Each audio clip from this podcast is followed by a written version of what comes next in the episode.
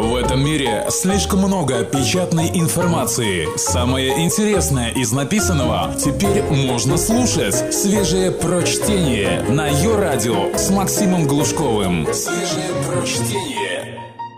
Пять копеек Ивана Давыдова, заместителя главного редактора слон.ру. Надежные инвестиции, заговор извращенцев и дара в Европу. Россия всегда была царством слова – вот и сейчас нескольких ключевых понятий хватает, чтобы более или менее описать нашу волнительную жизнь. Скрепа, допустим, традиционные ценности, русский мир. Или еще извращение. Враг извращает все, от человеческого естества и до истории Великой Победы. А наши мудрые вожди нас от извращенцев защищают. Но как-то так получается – что в процессе защиты сами извращают обычный человеческий мир, к существованию в котором мы по недомыслию начали привыкать. Вот сегодняшние наши истории и будут историями этих самых неполовых извращений. Копейка первая. Надежные инвестиции. Однажды была зима, ну, то есть много было зим, конечно, но я про одну конкретную – и не очень давнюю вспомнил. Она почему-то оказалась особенно холодной. А я еще на работе засиделся чуть ли не до полуночи. Где же я тогда работал? Хотя это как раз не важно. И вот я вышел все же на улицу, а вокруг темнота и снег, и людей совсем нет, и даже машин почти нет. И я устал, и мысли в голове как-то медленно бродят, тоже что ли мерзнут. Поднимаю глаза — Перед глазами электронное табло. Черный фон, красные цифры. Точно не помню, какие там были цифры. Ну, предположим, 32-76. Мир пустой и холодный вокруг. А я смотрю на эти цифры и понять не могу. Что за странные такие часы? Что это за время? 32 часа и 76 минут. Да, конечно, это был обменник. А история Просто история, не притча, и никаких глубокомысленных выводов из нее не следует. Мне кажется, она смешная, вот и все. Новости валютного рынка целый поток сейчас порождают веселье. И я среди прочих стараюсь, выдавливаю в мир относительно смешные шутки. Владимир Владимирович, у вас курс отклеился. Но от одной простой мысли все же не могу избавиться – Причины этой радости не без психотерапевтического привкуса, а непонятны. Мы радуемся неудачам людей, не очень нам симпатичных, выражаясь мягко, которые по странному стечению обстоятельств нами правят. Это их мудрая политика, как внутренняя, так и внешне отправила рубль увлекательный полет на дно глубокой ямы и заставляет плясать джигу ценники в магазинах. Все так. Но беднее-то при этом становимся мы. У них все неплохо. И дело, кстати, совсем не только в деньгах. Мы становимся беднее, наша жизнь делается все более унылой и плоской после каждого бессмысленного запрета, после каждой выходки чиновного какого-нибудь имперца, выталкивающей нас все дальше из нормального человеческого мира, после каждой победы духовности – и после каждого торжества новой российской морали. А мы все шутим и шутим, потому что а что еще делать? Плакать было бы вовсе как-то глупо. И фоном споры. Как спасти оставшиеся? Во что вложиться? Евро зашить в подушку или золото закопать во дворе? Это все, разумеется, важно. Ох, как важно. Но пинайте меня за наивность, не это главное – если не буду все-таки говорить «когда», полыхнет здесь по-настоящему.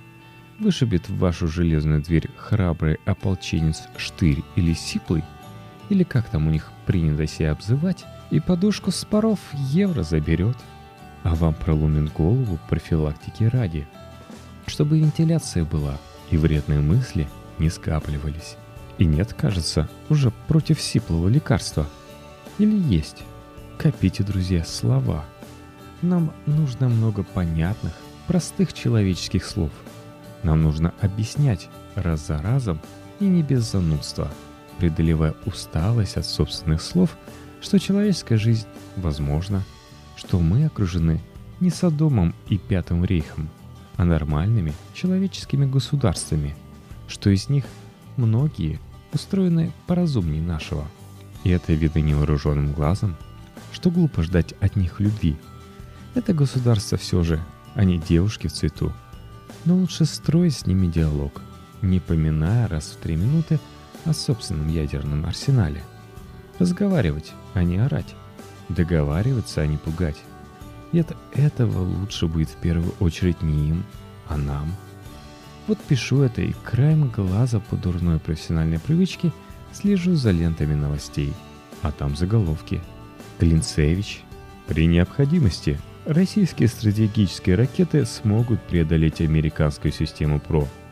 Так вот, объяснять, что лучше не проверять, смогут или не смогут, что не должно быть такой необходимости, тоже надо – и еще, что носители альтернативной одаренности, грезящие ядерной бойней, должны иметь площадку, чтобы свои взгляды озвучивать. Это святое право. Но парламент для них площадкой быть не должен. Объяснять, что возможность читать, смотреть, писать, думать все, вот буквально все, делает жизнь интересней и богаче, а не наоборот. Что в конце концов когда взрослые люди по обоюдному согласию занимаются любовью так, как хочется им, а не дымовому комитету. По борьбе за сияние духовности это хорошо и нормально. Что вообще это приятное, хоть и переоцененное сильно занятие, никаких основ не потрясает. Потрясает разве кровать, да и то, как правило, недолго. Много, очень много понадобится этих простых слов. Ну, если мы, конечно, хотим – чтобы здесь была жизнь, а не руины, свидетельствующие о нашей героической борьбе с выдуманными супостатами.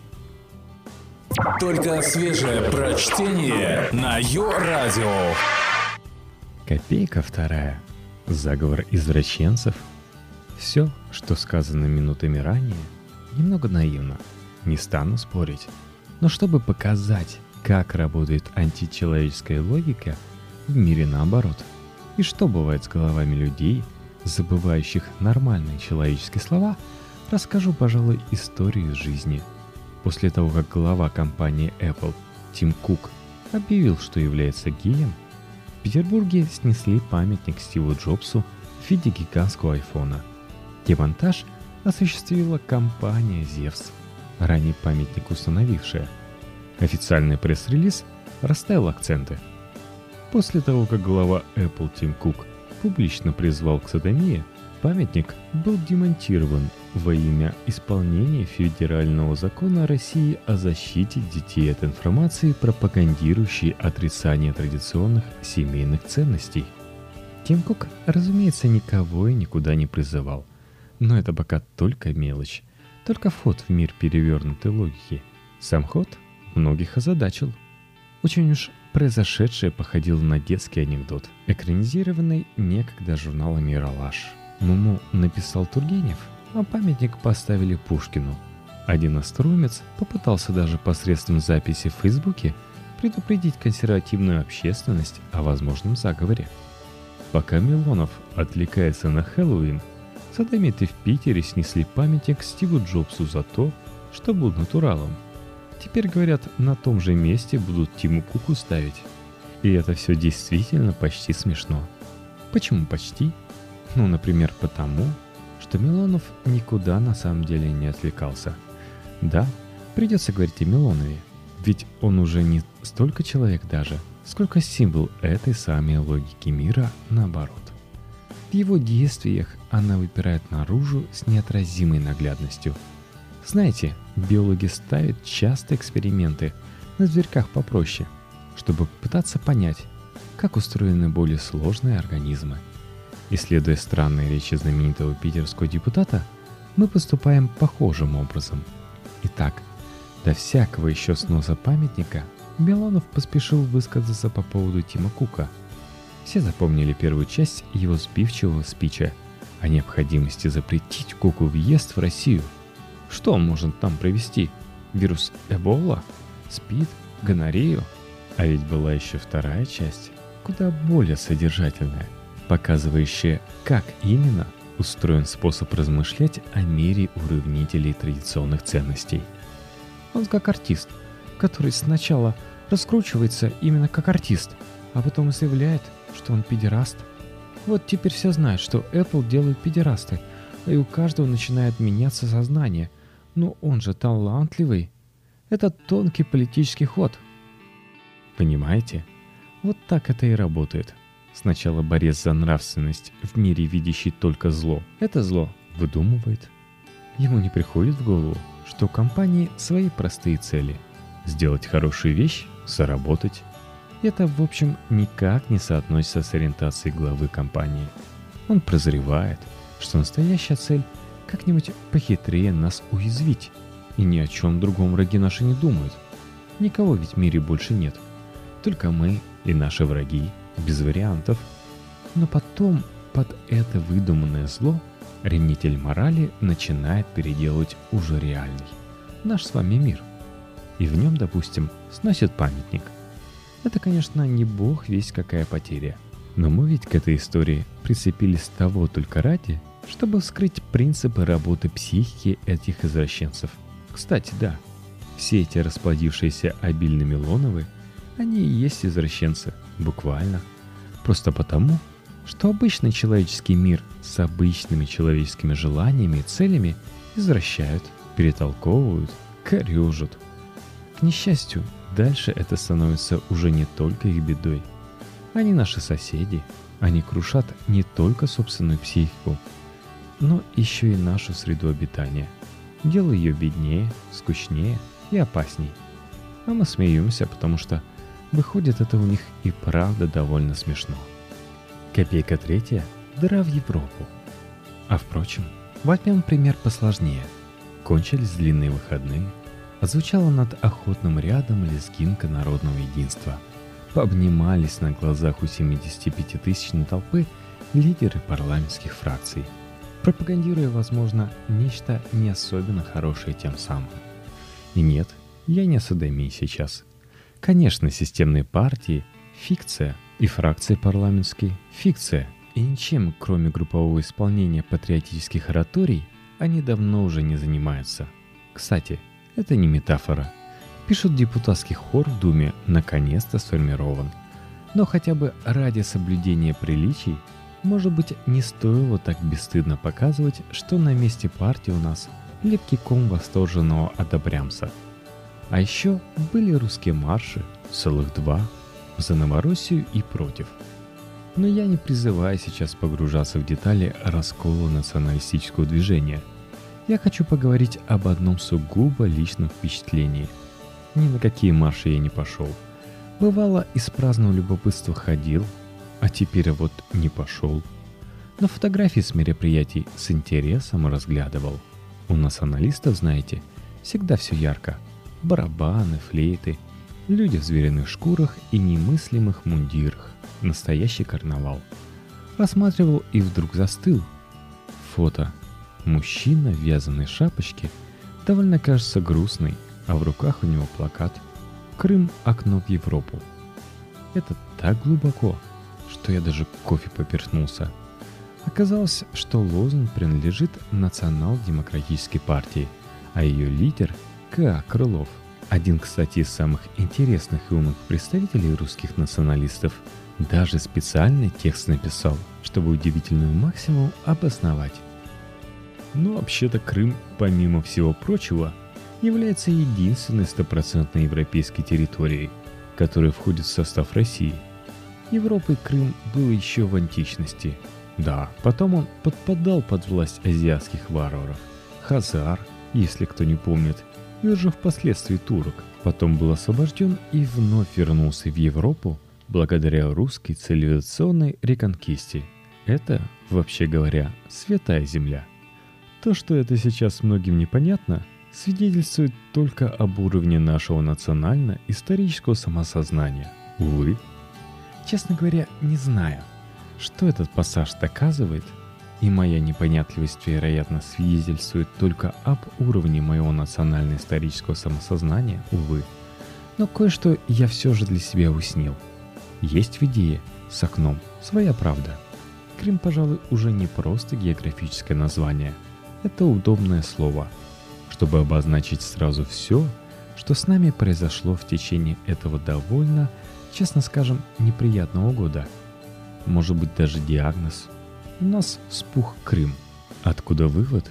Не следовало в течение многих докрымских лет пренебрегать правилами политической гигиены. Хотя чего уж теперь. Дверь Европу закрывается. Европа теперь не особенно рада агрессивному и склонному к возвращению в родную гавань плохо лежащих вещей соседу. Да и мы без печали и без дальновидности поворачиваемся задом к тамошнему Содому. Остается окно не окно, но щель, дыра в спешно возводимой стене.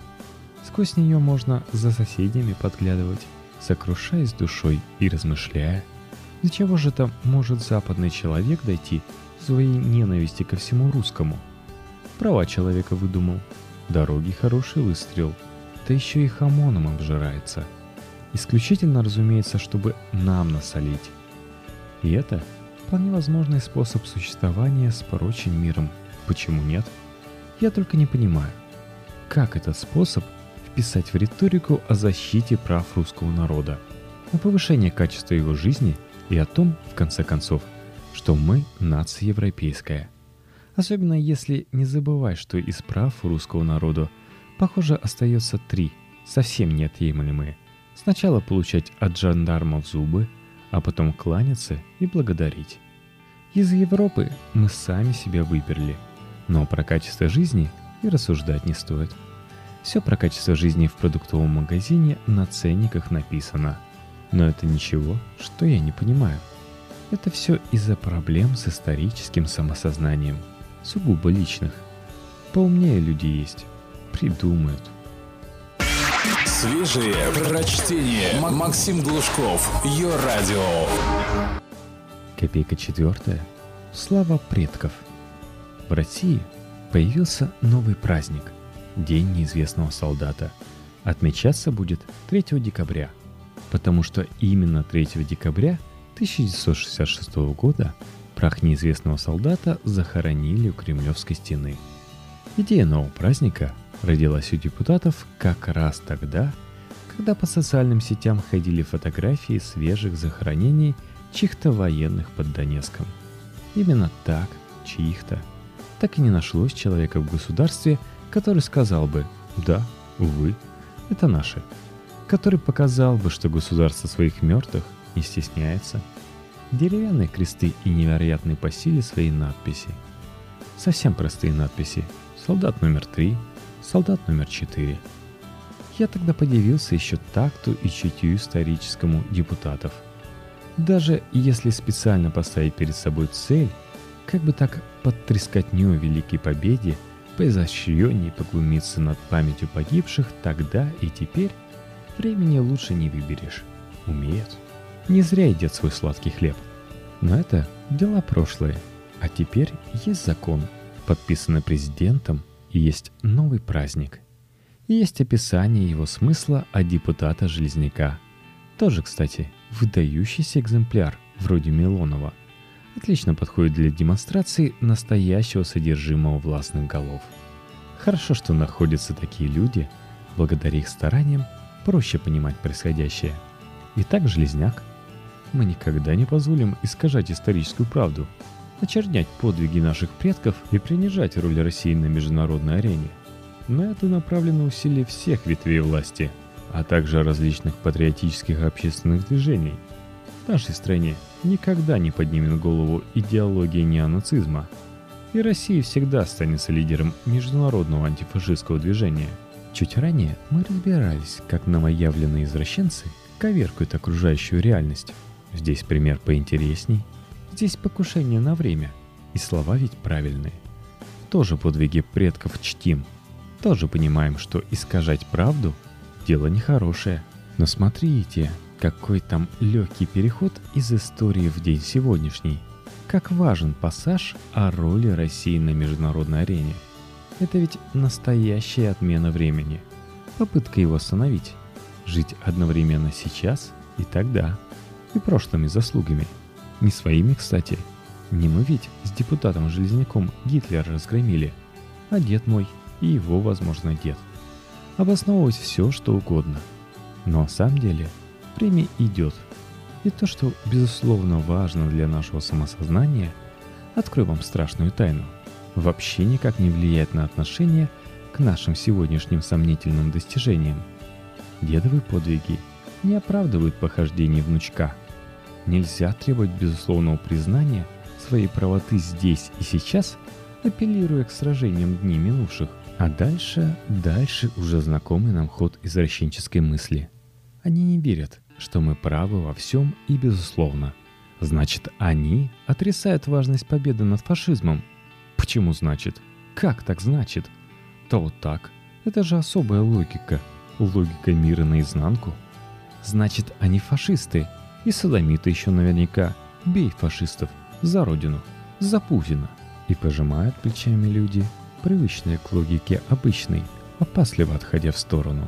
И растут обиды, и только дыра в стене, о которой написано где-то выше, позволяет пока нам видеть, как живется в мире, в котором прошлое и настоящее существуют последовательно, а не параллельно. Копейка пятая. Точка опоры. Все это, как водится, повергает в печаль. Трудно простому и нормальному человеку жить в мире, который разнообразные извращенцы – сосредоточенно уродуют в соответствии со своими странными представлениями о добре и зле. Опора нужна уставшему человеку. Есть у меня пример совершенно очевидный. Есть у нас такой человек. Есть ведь у нас президент, выражение любви которому постепенно становится делом общеобязательным. Вот и я выражу тем более, что за истекшую неделю наш президент и с историками успел встретиться, и с географами, и нас, простецов, порадовал красивыми речами. Историкам, например, сказал, по сути, русский народ много веков борется за то, чтобы твердой ногой стать у своей духовной купели. Я вот тут на месте турк вздрогнул. Президент говорил о Крыме, где крестился святой князь Владимир, но вдруг Ненароком выяснится, что и Константинополь наш. Русский мир границ не имеет, рушит где хочет. Географом президент и вовсе объяснил тайну смысла жизни. любви вообще заключается весь смысл жизни – бытия. Это и любовь к семье, к детям, к родине. Это такое многообразное явление, которое в основе всякого нашего действия находится. Но сильнее прочего меня даже не слова президента впечатлили – а реплика мимоходом брошена его пресс-секретарем, пышноусом Дмитрием Песковым. Цитирую по вестям.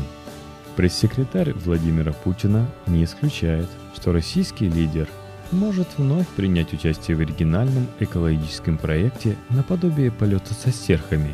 Однако произойдет это не в ближайшее время. Нет сомнений, что они, проекты, подобные полету со серхами будут сказал Дмитрий Песков, добавив при этом, что сейчас такие проекты предметно не готовятся. Рубль летит вниз, а президент летит вверх. Подданные же застывают в немом восторге. Я во всяком случае застываю и вам советую.